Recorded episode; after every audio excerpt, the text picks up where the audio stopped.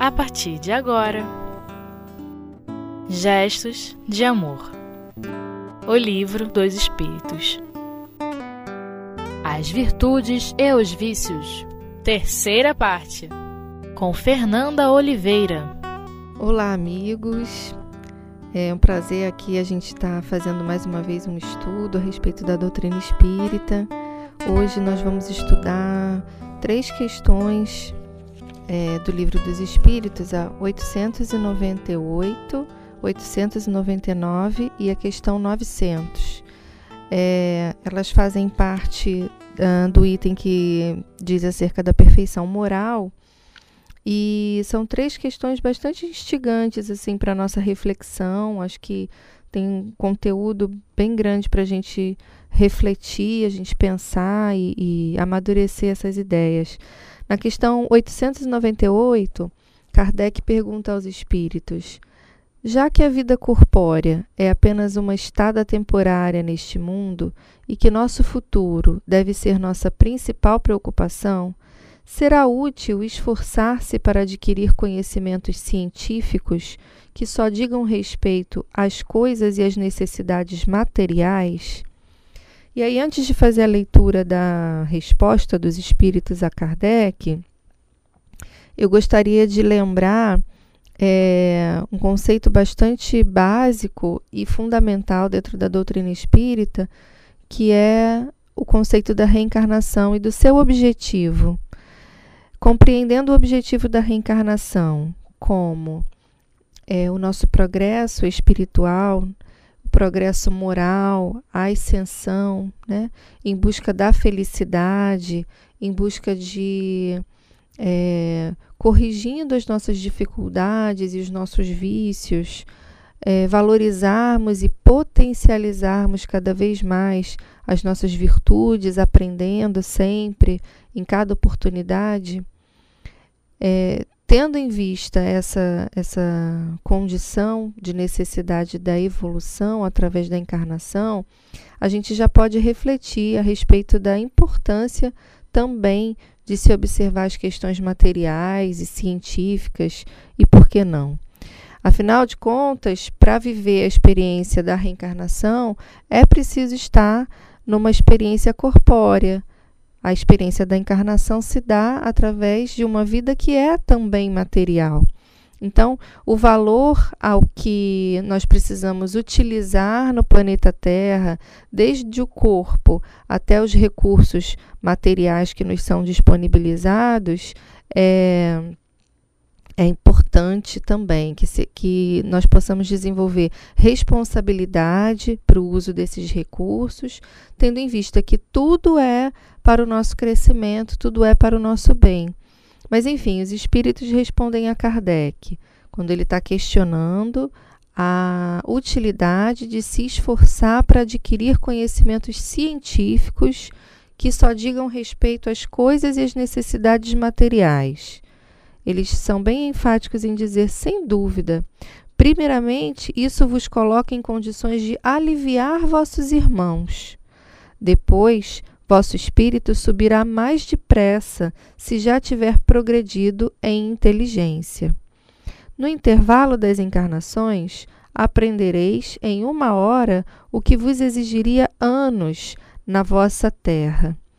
E aí, é, fazendo aqui uma pausa na leitura, eu gostaria de salientar é, essa ideia que ele traz né, dos estudos científicos e do trabalho que é para as necessidades materiais como uma possibilidade de aliviar os irmãos, ou seja, é, todo trabalho é considerado útil, claro, desde que ele tenha essa finalidade, né, uma utilidade. É, e, e essa ideia né, de aliviar os irmãos e de favorecer essa ascensão mais depressa, progredindo através da inteligência, vai sendo lembrada aqui para a gente, através dessa resposta dos espíritos, é, do quanto é importante a gente estar tá assumindo a responsabilidade e procurando é, colocar os nossos esforços em prol de que utilizemos os recursos, e aí vou me repetir, mas acho que é interessante, desde o corpo físico até todos os recursos materiais, científicos, né, todos os recursos que a Terra nos disponibiliza para o bem. Né? A gente sempre tem essa escolha de utilizar para o bem, de utilizar para o bem da comunidade, da sociedade, ou de não utilizar para o bem, ou de utilizar apenas para benefício próprio, né, para o interesse particular. Então é sempre uma escolha. É, a questão não é se a inteligência vai ser usada para conhecimentos científicos. A questão é com que finalidade e com que utilidade esses conhecimentos científicos podem ser utilizados. E a gente sabe, né, e nos tempos de hoje, cada vez mais, o quanto a ciência pode estar facilitando, melhorando e favorecendo as nossas vidas né, de N formas diferentes. Assim como também podem ser usados esses conhecimentos para a prática de, é, do mal, é, e, enfim, de equívocos que a gente também conhece vários, né? Aí, essa questão 898, ela termina com a resposta dizendo assim: nenhum conhecimento é inútil. Todos contribuem mais ou menos para o progresso, porque o espírito perfeito deve saber tudo. E porque, se o progresso deve cumprir-se em todos os sentidos, todas as ideias adquiridas auxiliam o desenvolvimento do espírito. Então, mais uma vez, a gente vem lembrar é, a necessidade de olharmos para esses dois componentes do espírito que nós somos, né? Um componente que é moral e o componente que é intelectual. E um não, não existe sem o outro, a necessidade de que nós possamos desenvolver potências e, e habilidades dos dois âmbitos. É, sabendo que é necessário que a gente valorize né, o potencial intelectual, as questões é, mais racionais, e a doutrina espírita nos traz muito essa ideia né, do questionamento, da reflexão, de é, assumir as, os conteúdos e os pensamentos desde que eles sejam é, avaliados pela razão né? A, a, o ponto de vista intelectual é muito valorizado, mas também a questão moral, é, trabalhando como num casamento, ou como as duas asas, como a gente escuta tanto falar, né? A necessidade de se desenvolver as duas asas para então poder voar. É, a, os espíritos, quando dizem é, que todos, todo conhecimento contribui mais ou menos para o progresso, porque o espírito perfeito deve saber tudo, também está nos lembrando que é, esse progresso que é infinito, né, que a gente não consegue mensurar, a gente não consegue avaliar com as informações que a gente tem hoje, né, como espíritos nessa condição que a gente está, é, mas que esse espírito perfeito que nós chegaremos a ser um dia vai ter a necessidade de conhecer sobre todas as coisas, não é? Tanto as intelectuais quanto as habilidades do sentimento, das emoções, enfim, as questões morais. E, e aí fica esse convite à reflexão, né? O quanto nós estamos dispostos a refletir sobre nós mesmos, o quanto nós estamos dedicados, e aí cada um da sua forma, cada um no seu tempo, cada um dedicando é, a disponibilidade que é possível, né? De tempo para o estudo, de tempo para o estudo de si mesmo, através do autoconhecimento, desenvolvendo as habilidades que nós precisamos desenvolver para sermos mais felizes e compreendendo essa felicidade como é, uma condição em que a gente se aproxima das leis de Deus que estão inscritas na consciência. Bom, agora nós vamos fazer um pequeno intervalo e já já nós retornamos.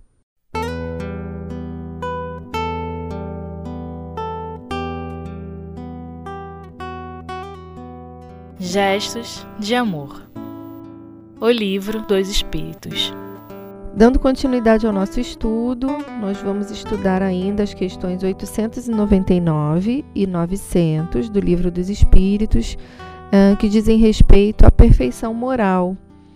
E na questão 899, Kardec pergunta aos espíritos: De dois homens ricos, um nasceu na opulência e nunca conheceu a necessidade. O outro deve sua fortuna ao seu trabalho. Ambos a empregam exclusivamente em sua satisfação pessoal. Qual é o mais culpado? E a resposta dos espíritos é: aquele que conheceu os sofrimentos. Ele sabe o que é sofrer conhece a dor que não alivia e muito frequentemente nem se lembra dela. E nós percebemos que nessa questão é, há uma série de situações aqui para a gente observar, né? Primeiro que dois homens ricos, a gente poderia pensar é, pessoas que têm condições é, sociais semelhantes sempre têm histórias muito diferentes. Esse é uma, um ponto assim que eu acho interessante ressaltar. É, o fato de que essa fortuna, né, que Kardec está é, perguntando aqui aos espíritos, possa ter vindo como uma herança, né, ou uma, uma fortuna de família, né, uma pessoa que sempre foi rica, e a diferença do outro que produziu fortuna a partir do próprio trabalho, é, gera para esses dois corações situações diferentes de lidar com esse, esse recurso material. Né?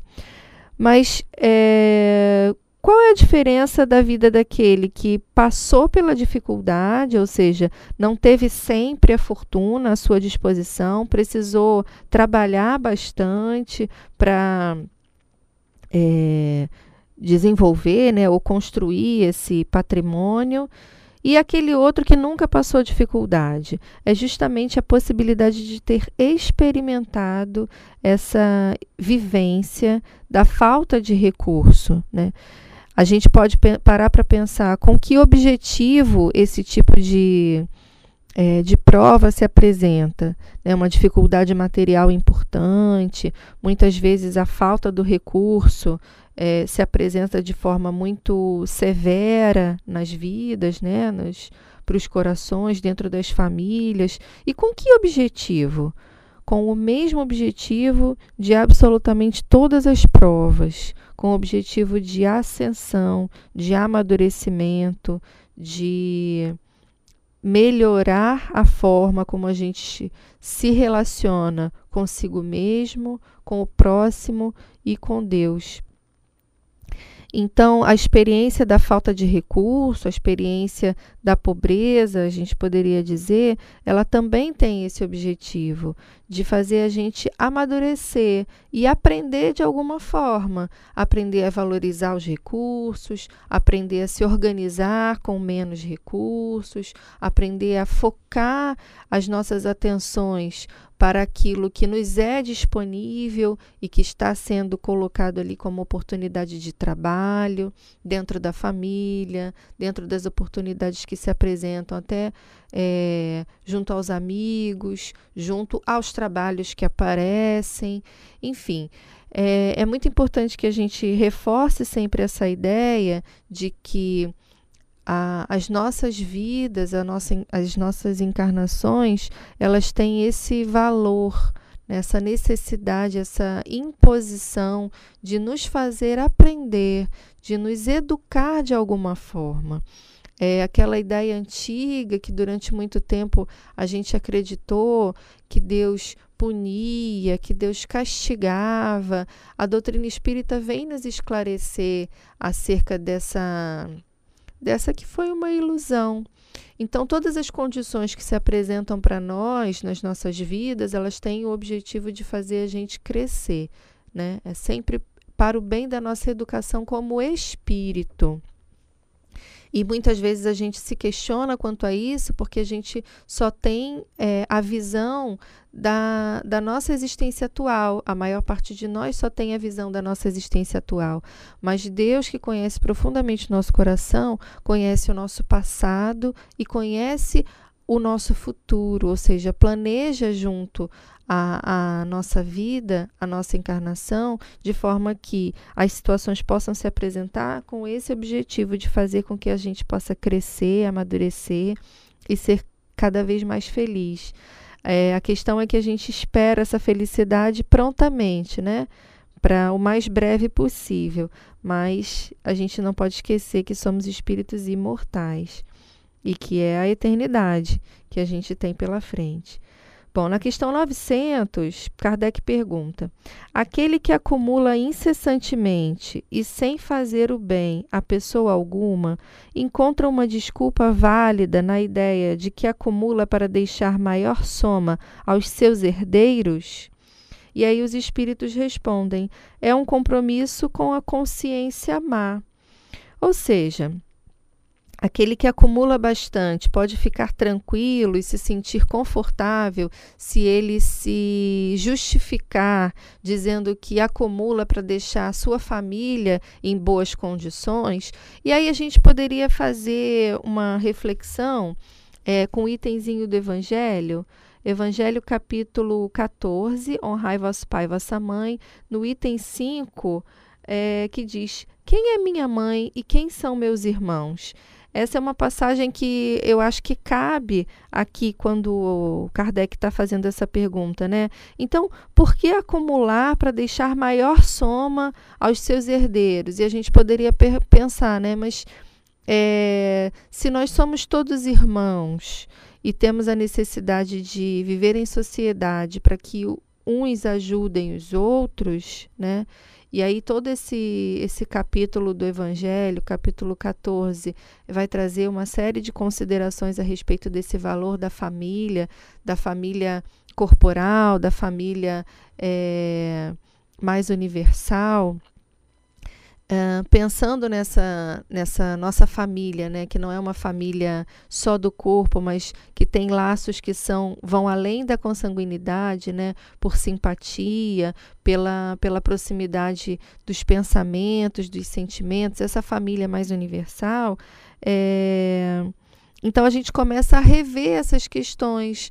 Né, de acumular só para os meus, acumular só para mim, é, quando eu penso apenas no meu interesse pessoal ou no interesse daqueles que me são mais próximos, que me são mais caros, aqueles meus amores mais chegados, eu acabo é, valorizando muito.